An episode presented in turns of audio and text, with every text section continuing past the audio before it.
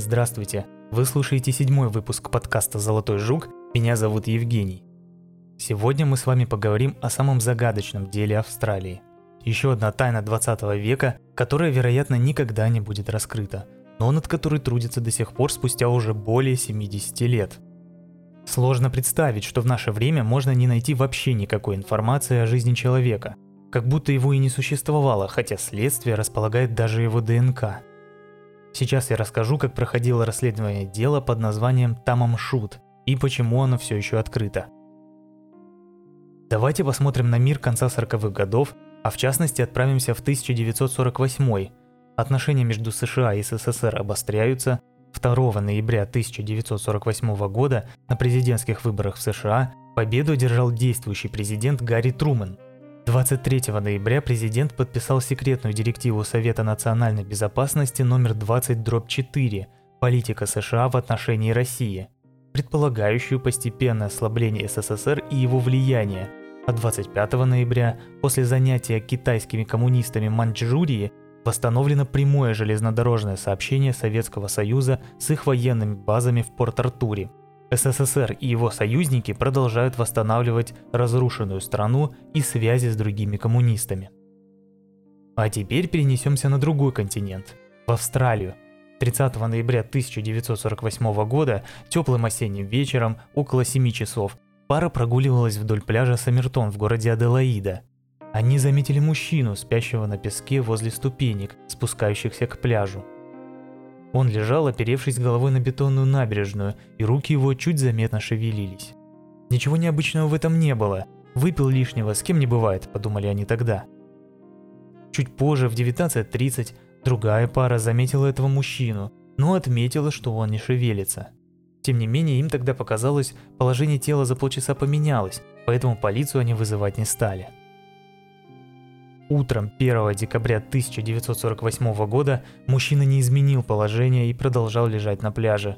Свидетели забеспокоились и вызвали полицию. Неизвестный был мертв. Обнаруженный мужчина был высокий, 180 сантиметров, возраст примерно 40-45 лет, глаза карие, волосы рыжие с небольшой сединой на висках, гладко выбрит без особых примет – Эдакий типичный британец или американец, как позже при первичном осмотре сообщил один из патологоанатомов, Джон Бертон Клиланд. На пальцах рук он увидел характерные для заядлого курильщика следы. Нос прямой, не еврей, стройнее меня, волосы довольно длинные для мужчины. Описывал доктор погибшего. Пальцы ног образовывали форму клина, что является признаком частого ношения обуви с узкими носами. Еще одной особенностью физиологии были ярко выраженные икроножные мышцы. Это характерно для людей, занимающихся балетом или бегом на дальние или средние дистанции. Мужчина был хорошо одет. Белая рубашка, красно-синий галстук, хороший коричневый костюм, коричневые туфли, носки и свитер того же цвета. Наличие свитера, впрочем, показалось странным, потому что ночи в Австралии в это время года очень теплые, а о днях и вовсе можно не говорить. Еще одним очень странным фактом посчитали то, что все ярлыки на одежде были срезаны.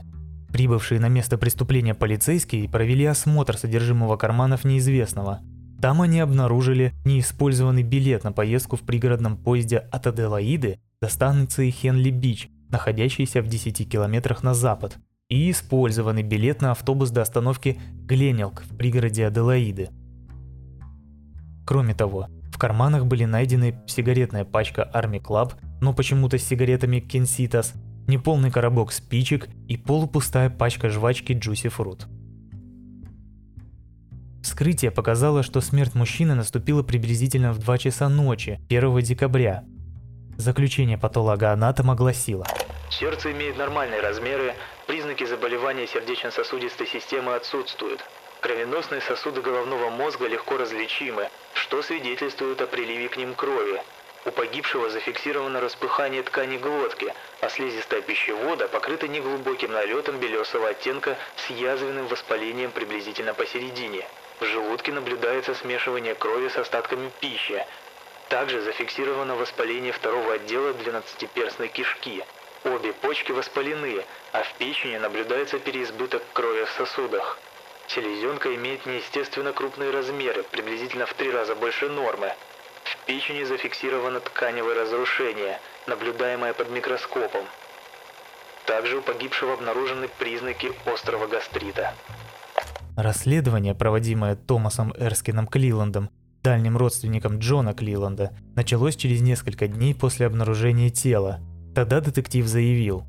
Я могу причиной смерти могло стать отравление ядовитым веществом, возможно, относящимся к группе гликозидов – Данное вещество вряд ли попало в организм погибшего случайно, но я не могу сейчас точно утверждать, отравился ли погибший сам или был отравлен кем-то. Местные газеты, в свою очередь, по-разному отреагировали на этот случай. Например, The Advertiser в утреннем выпуске упомянул о случившемся в небольшой статье на третьей странице под заголовком «На пляже обнаружено тело человека». Вчера утром на пляже Сабертон, рядом с интернатом для детей-инвалидов, было обнаружено тело человека. Предположительно, погибшим является господин Джонсон, 45 лет, проживавший на Артур-стрит в Пейнхэме. Обнаружил тело господин Лайенс. Расследование поручено детективу Стрэнгуэю и полицейскому Моссу. Не знаю, согласно каким данным они определили, чье тело было найдено, но в любом случае адвертайзеры ошиблись. Уже 3 декабря к ним в редакцию пожаловал тот самый господин Джонсон, чтобы провернуть информацию о собственной смерти. В тот же день The News опубликовали фотографию неизвестного на первой полосе с целью помочь полиции определить личность погибшего. Запрос отпечатков пальцев в базе данных Южной Австралии не дал результатов. Вскоре к расследованию были подключены представители Скотланд-Ярда. Была проведена достаточно серьезная работа по распространению фотографий погибшего, а отпечатки его пальцев были переданы в следственные органы многих государств. Но никаких положительных результатов это также не дало. В связи с невозможностью установления личности погибшего, 10 декабря 1948 года его тело было забальзамировано. Полиции пришлось проверять все возможные знакомства жителей штата с неизвестным, а вариантов было просто море. Очень много людей шли в участке, заявляя, что это может быть их знакомый. В одном из таких заявлений мужчина утверждал, что 13 ноября он якобы выпивал с неким человеком, очень похожим на погибшего – он также добавил, что этот мужчина показывал ему удостоверение на фамилию Соломонсона. В начале ноября 1949 года еще три человека заявили, что тело принадлежит их общему знакомому, Роберту Уолшу, 63-летнему лесорубу, который покинул свой дом в Аделаиде еще несколько месяцев назад с целью покупки овец в Квинсленде, но так и не вернулся к Рождеству, как планировал. Полиция, по очевидным причинам, мужчине явно было не 63 года, отнеслась к этой версии весьма скептично. Тем не менее, проверка была проведена, и некая госпожа Элизабет Томпсон, одна из трех человек после повторного осмотра тела, отказалась от своих слов из-за отсутствия на теле шрамов, как у Уолша, и несовпадения размера ноги. К началу 1949 заявлений было уже 8, среди которых утверждение двух жителей Дарвина, узнавших в погибшем своего друга – опознание погибшего как пропавшего конюха и служащего парохода, а также кто-то заявил, что неизвестный был шведом. Даже один детектив из штата Виктория выдвинул версию, что погибший его земляк. Он сделал этот вывод, рассмотрев на одежде покойного штамп прачечной Мельбурна. Тогда фотографию разместили в газетах штата Виктория, и к уже существующим заявлениям добавилось еще 28. Вскоре сам детектив из Мельбурна опроверг свою версию, ссылаясь на какие-то другие данные – в итоге, стараниями неравнодушных жителей Австралии и СМИ, в ноябре 1953 года полиция объявила о получении 251 по счету заявления о возможной личности погибшего. Но вернемся обратно в 1949. 14 января работники железнодорожного вокзала Аделаиды нашли в одной из камер хранения бесхозный чемодан без ярлыков. Он был сдан на хранение после 11.00, 30 ноября 1948 года. Внутри детектива обнаружили красный халат, красные тапочки 40 размера, галстук, 4 пары трусов, пижама, бритвенные аксессуары, светло-коричневые брюки, индикаторная отвертка, ножницы с остро заточенными концами, кисть для трафаретной печати и столовый нож, переделанный в заточку. Кроме того, там лежал моток вощеных оранжевых ниток фирмы Барбур – не продававшихся на территории Австралии, и аналогичных тем, которыми была пришита заплатка в кармане брюк найденного неизвестного мужчины. На всей одежде были срезаны ярлыки. Этот факт и нитки говорили о том, что чемодан с большой долей вероятности принадлежал погибшему. При детальном осмотре на галстуке была обнаружена надпись «Ти Киани» с «И» в конце. Похожие надписи были обнаружены и на других предметах. На бешке для стирки было написано просто «Киани», а на майке рядом со штампами из химчистки была обнаружена надпись «Киин» без окончания «и». Полиция сразу посчитала, что метки были оставлены лишь потому, что не имеют отношения к умершему. Человек, который срезал все ярлыки, не мог упустить такую деталь из вида и оставить свои инициалы на одежде. Но полиция все равно проверила единственного известного им Т. Кина, местного моряка Тома Кина.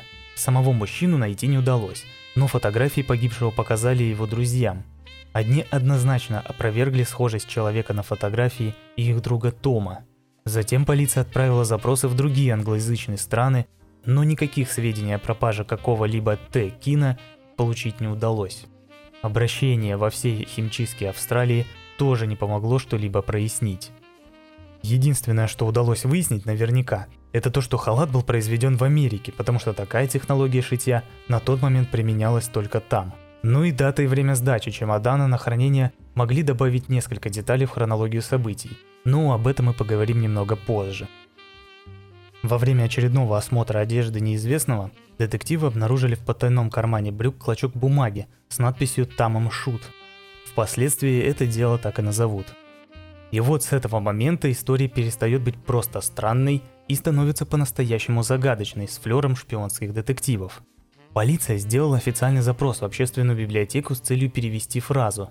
Вскоре они получили ответ – эти слова переводятся как «завершенный» или «оконченный» и вырезаны с последней страницы книги «Рубаят» Амара Хаяма. Основная мысль всех произведений этого сборника – это то, что нужно ценить каждое мгновение своей жизни и не сожалеть об ее окончании.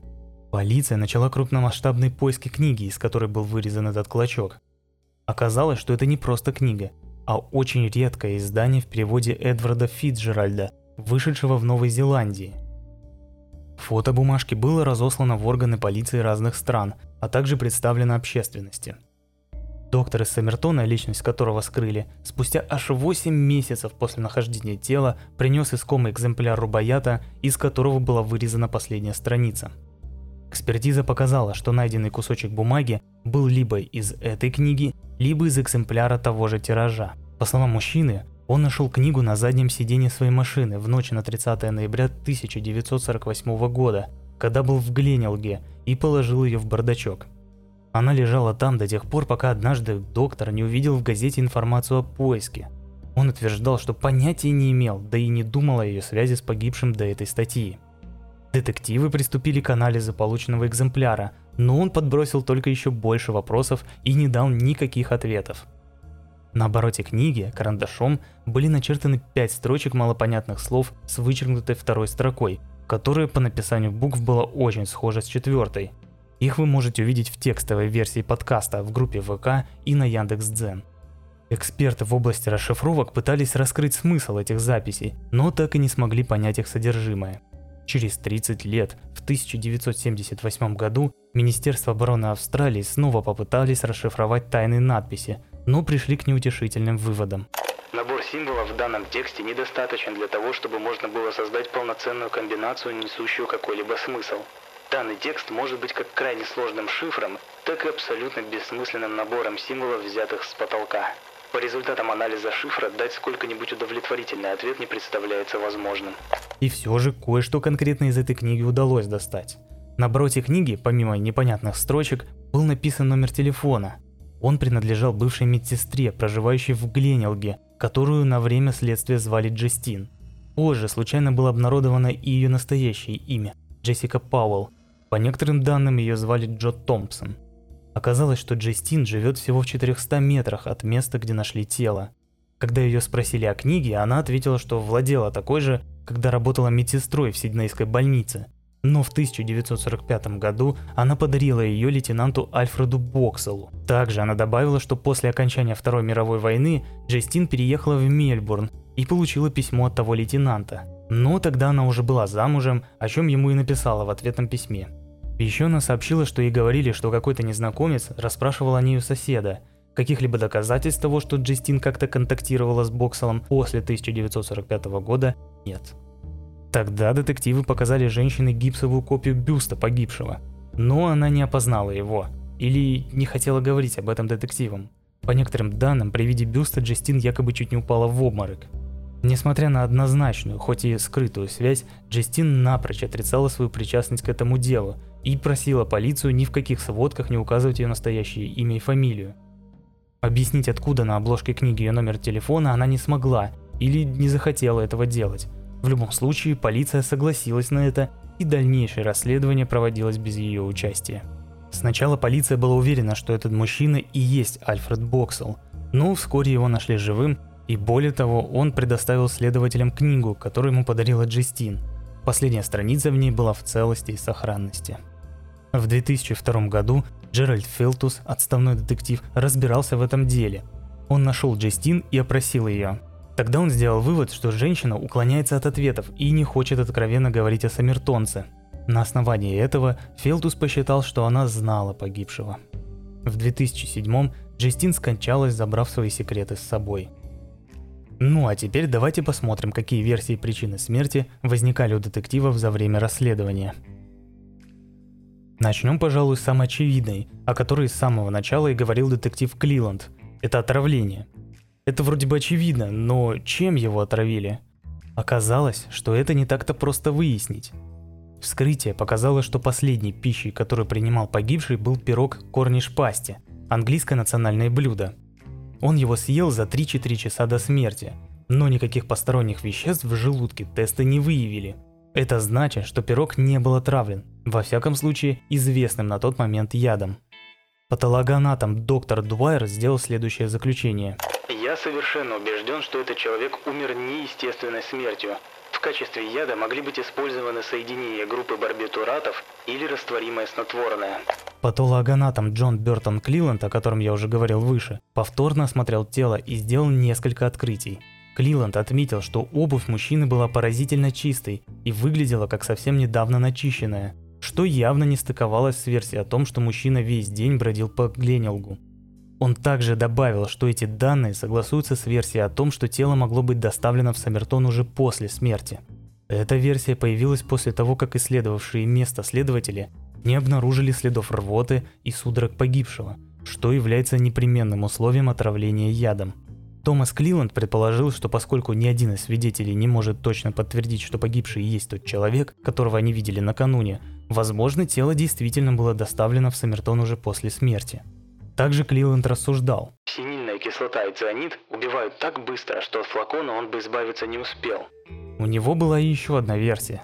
Ученый предположил, что мужчина использовал курары, яд из коры южноамериканского растения – но тот не действует при попадании в желудок, а следов от игл на теле мужчины специалисты не нашли. Еще один ученый, профессор фармакологии и физиологии Аделаиды Седрик Стентон, Хикс, предположил, что погибший был отравлен неизвестным до сих пор ядом и даже поделился его предположительным составом со следствием. Информация о нем не разглашалась до 1980-х, потому что оказалось, что все ингредиенты для такого мощного вещества продаются в свободном доступе практически в любой аптеке.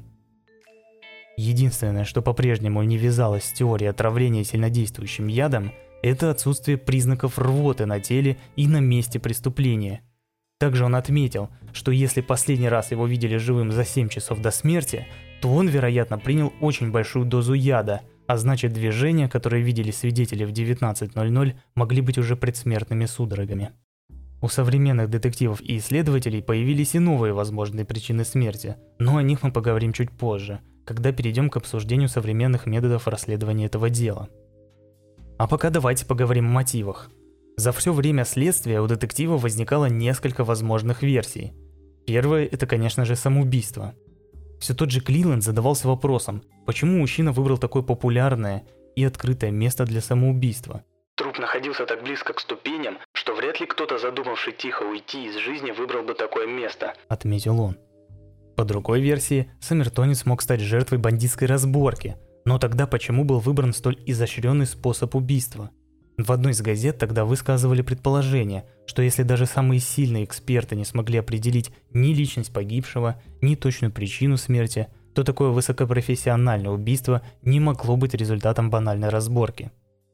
Ну и третья версия, активно распространяющаяся во время расследования, это то, что неизвестный был советским шпионом и был устранен спецслужбами США.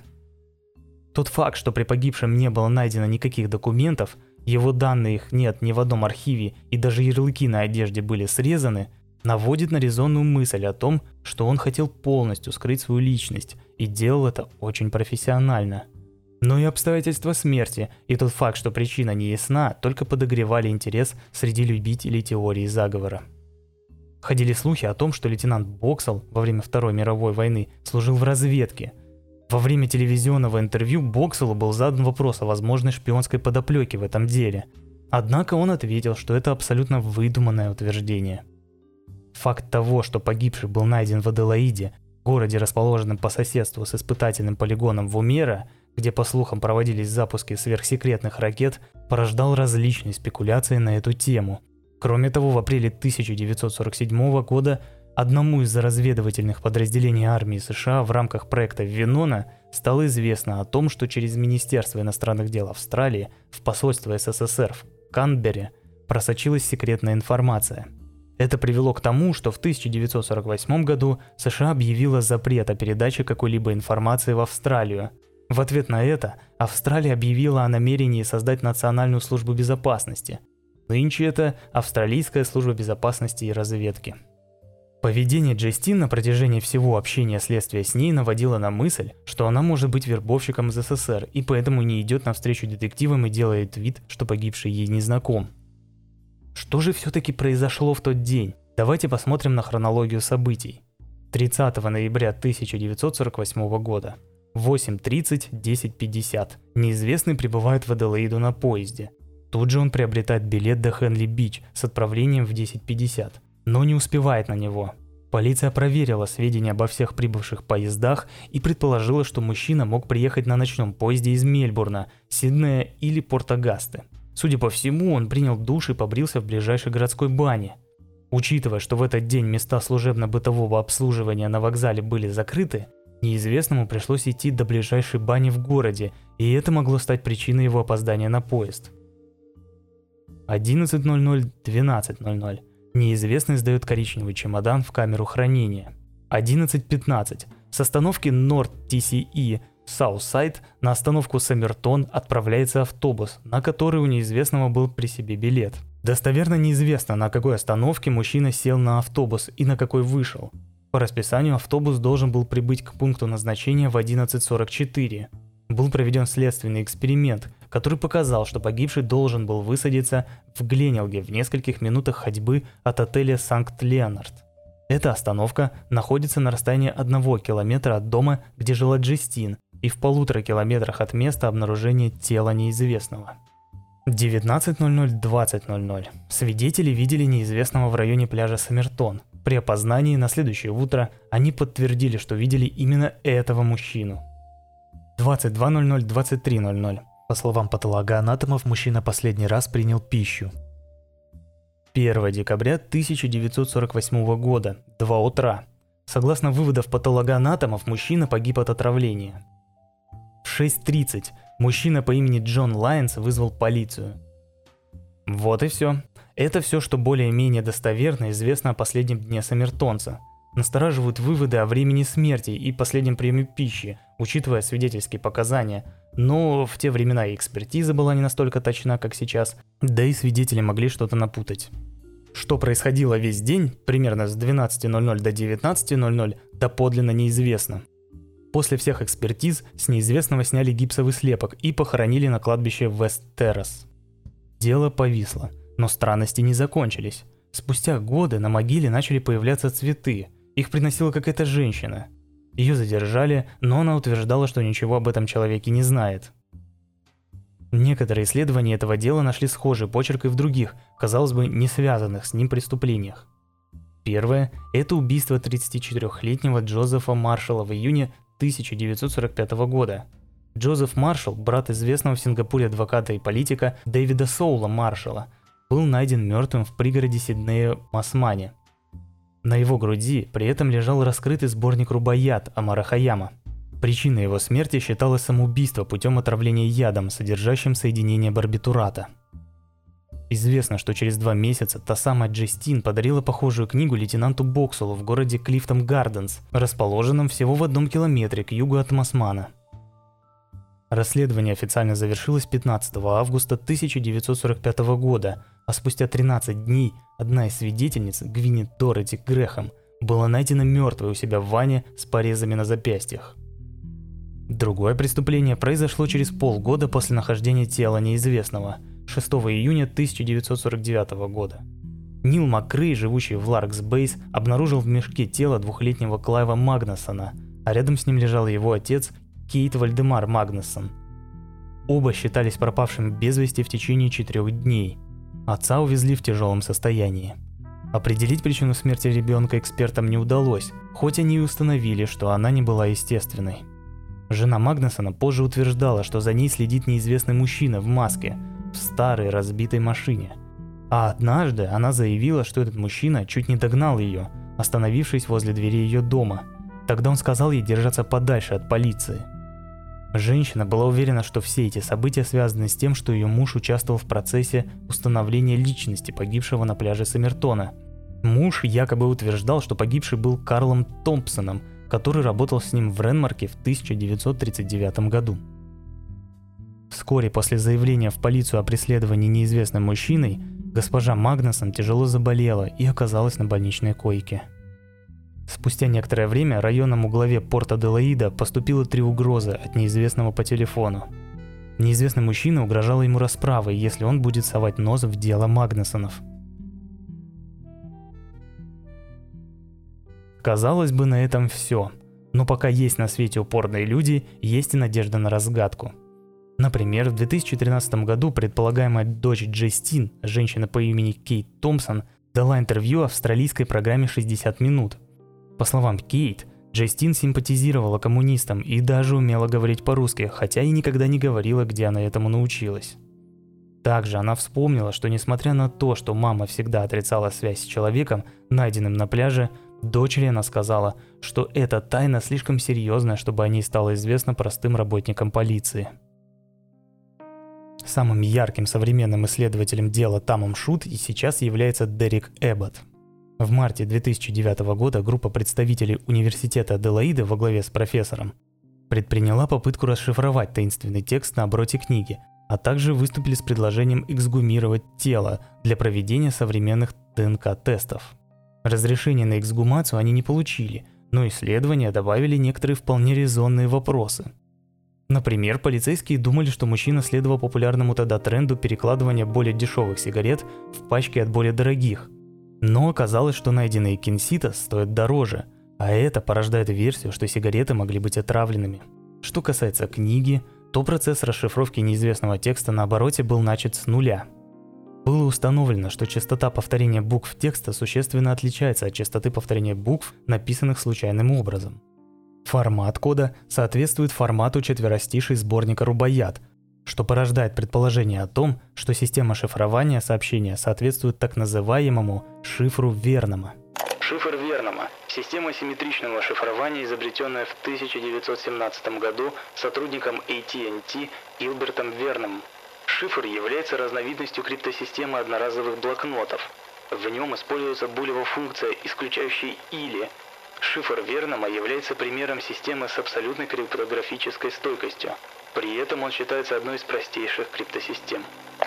Текст сборника Рубаят в настоящее время анализируется при помощи современных компьютерных программ с целью создания статистической базы, содержащей информацию о частоте упоминания тех или иных букв. Правда, для более точных результатов необходимо иметь наиболее точную копию именно этой книги, которая была найдена у погибшего, а это весьма затруднительно, поскольку найденный 30 ноября 1948 года экземпляр книги в переводе Эдварда Фитджеральда был утерян еще в 60-х годах. Эббот считал, что Джестин напрямую связана с Саммертонцем и даже предполагал, что ее сын Робин, который в деле фигурирует под именем Лесли, на самом деле был не от ее тогдашнего мужа, а от найденного на пляже неизвестного. По его мнению, у них был тайный роман, и в итоге Джестин забеременела а через 16 месяцев после рождения сына отец решил приехать навестить женщину. Но она не пустила его на порог, возможно, опасаясь, что их тайна раскроется. Тем не менее, Эббот решил проверить свои догадки и пришел к очень интересным открытиям. Профессор анатомии университета Аделаиды Мацей Хенненберг, изучая изображение ушей погибшего, обнаружил одну физиологическую особенность. У него верхняя полость ушной раковины больше нижней полости, что по современным оценкам свойственно лишь 1-2% представителей европеоидной расы. Также, проконсультировавшись со стоматологами, Эббот установил, что у мужчины была гиподонтия обоих резцов. Гиподонтия – врожденное отсутствие одного или нескольких зубов. В 2010 году профессор получил фотографии Лесли.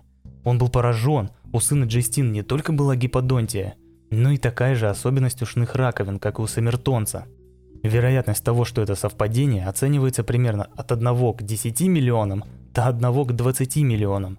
Также известно, что Лесли всю жизнь занимался балетом, а мужчины из пляжа эксперты, как мы уже знаем, предполагали то же самое. К сожалению, Лесли умер в 2009 году, и пообщаться с ним Эббот уже не успел. Но не сдался. В поисках потомков Лесли он познакомился с Рэйчел Иган, предположительной дочерью Лесли – Робин и его жена отказались от нее еще во младенчестве. Она не знала, что была удочерена, и всю жизнь удивлялась, откуда у нее страсть к танцам и балету. Со своей родной матерью Иган познакомилась только в студенчестве. Та рассказала, что они с мужем оба занимались балетом, и ее беременность была случайной, и у них не было денег содержать ребенка. Уже к вечеру следующего дня после знакомства Эббот предложил Иган пожениться. Сейчас у пары уже трое детей. Хотел посмотреть на мои уши и зубы. Еще ему нужна была моя ДНК. Это был первый мужчина в моей жизни, просивший о подобном. Люди говорят, Дерек женился на мне из-за моей ДНК, и я думаю, в этом есть доля правды. Иган хотел разгадать тайну своего предполагаемого деда не меньше, чем Эббот. Я думаю о нем каждый день, и каждый день задаюсь вопросом о том, какое он имеет отношение ко мне, какое отношение я имею ко всей этой истории, и как это относится к нам, как к семье. У наших детей много вопросов, касающихся их семейной истории и происхождения, и пока мы не знаем, как ответить на эти вопросы. Я думаю, это важно для них, это часть их истории тоже.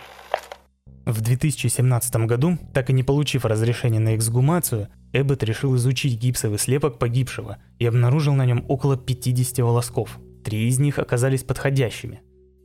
Тогда он отправил их на исследование ДНК в американскую лабораторию, а заодно и образцы своей жены – в 2018 году он получил результаты. Человек из Саммертона и Рэчел Иган не родственники. Вероятность того, что их связывают кровные узы, 0%. Это разрушает его теорию о внебрачном сыне Джестин. Лично для меня в этом случае осталось непонятным, как такие необычные и редкие физиологические особенности Саммертонца могли совпасть с Лесли, если они не родственники. Все-таки вероятность случайного совпадения по меньшей мере 1 к 10 миллионам – может, волоски не принадлежали погибшему, а попали в слепок случайно? Тем не менее, экспертиза выявила еще одну очень интересную вещь. В волосах неизвестного был обнаружен мышьяк. Почему же его тогда не смогли обнаружить еще 70 лет назад? Один из возможных ответов довольно прост. Главный токсиколог Свердловской области Андрей Чекмарев говорил, Вскрытие было сделано лишь на четвертый день после обнаружения тела человека из Самертона – к этому времени мышьяк уже выветривается из крови и переходит в ткани, то есть в кожу и волосы. Мышьяк в качестве яда используют еще и со времен Средневековья. Чаще всего его подсыпают в еду. Теоретически можно добавить мышьяк и в сигареты, тогда жертва получает отравление через дым. И тут мы возвращаемся к сигаретам, которые не соответствовали пачке, в которой лежали. Профессор Эббот не разделяет на 100% самую популярную шпионскую версию событий так как считает, что мышьяк действует слишком долго, чтобы его использовали спецслужбы. Он предполагает, что они бы не стали так рисковать и использовали бы более эффективный яд. Так или иначе, ученый не теряет надежду все-таки найти родственников Самертонца. Он говорил, у американской лаборатории, которая провела для меня экспертизу, есть колоссальная база ДНК. Они предлагают людям со всех штатов добровольно сдать свою ДНК. Вдруг где-то найдется их неизвестный родственник. И эта база постоянно пополняется. Американские коллеги пообещали, что будут сравнивать свои данные с ДНК человека из Саммертона, а ведь в США очень много мигрантов из других стран. Поэтому я не исключаю, что однажды мы найдем потомка Саммертонца и наконец узнаем, кем был наш загадочный незнакомец. Однозначно, эта история достойна хорошей экранизации, но почему-то до сих пор ее не получила. Насколько я понял, в поп-культуре это дело не слишком отпечаталось, и поэтому посмотреть можно только документальный фильм «The Somerton Beach Story» 1978 года. На этом, кажется, все. Опять получился длинный подкаст, но я не мог позволить себе оставить без внимания детали, которые могут быть важными для вас. Возможно, у вас появились свои мысли по поводу этого дела. Согласны ли вы с какой-нибудь из версий? Я лично склоняюсь к шпионской, и мне кажется, что с этим тестом ДНК где-то произошла ошибка. Слишком уж много совпадений. Что если Джейстин и Саммертонис были шпионами? При этом у них был роман. Она забеременела, но из-за своей профессии ничто не должно было их связывать. Поэтому Джейстин и скрывала всю жизнь, что знает его. Почитать и посмотреть на изображение можно в текстовых версиях подкаста на страницах проекта ВК и Яндекс.Дзен. Спасибо за внимание и до встречи в следующем выпуске.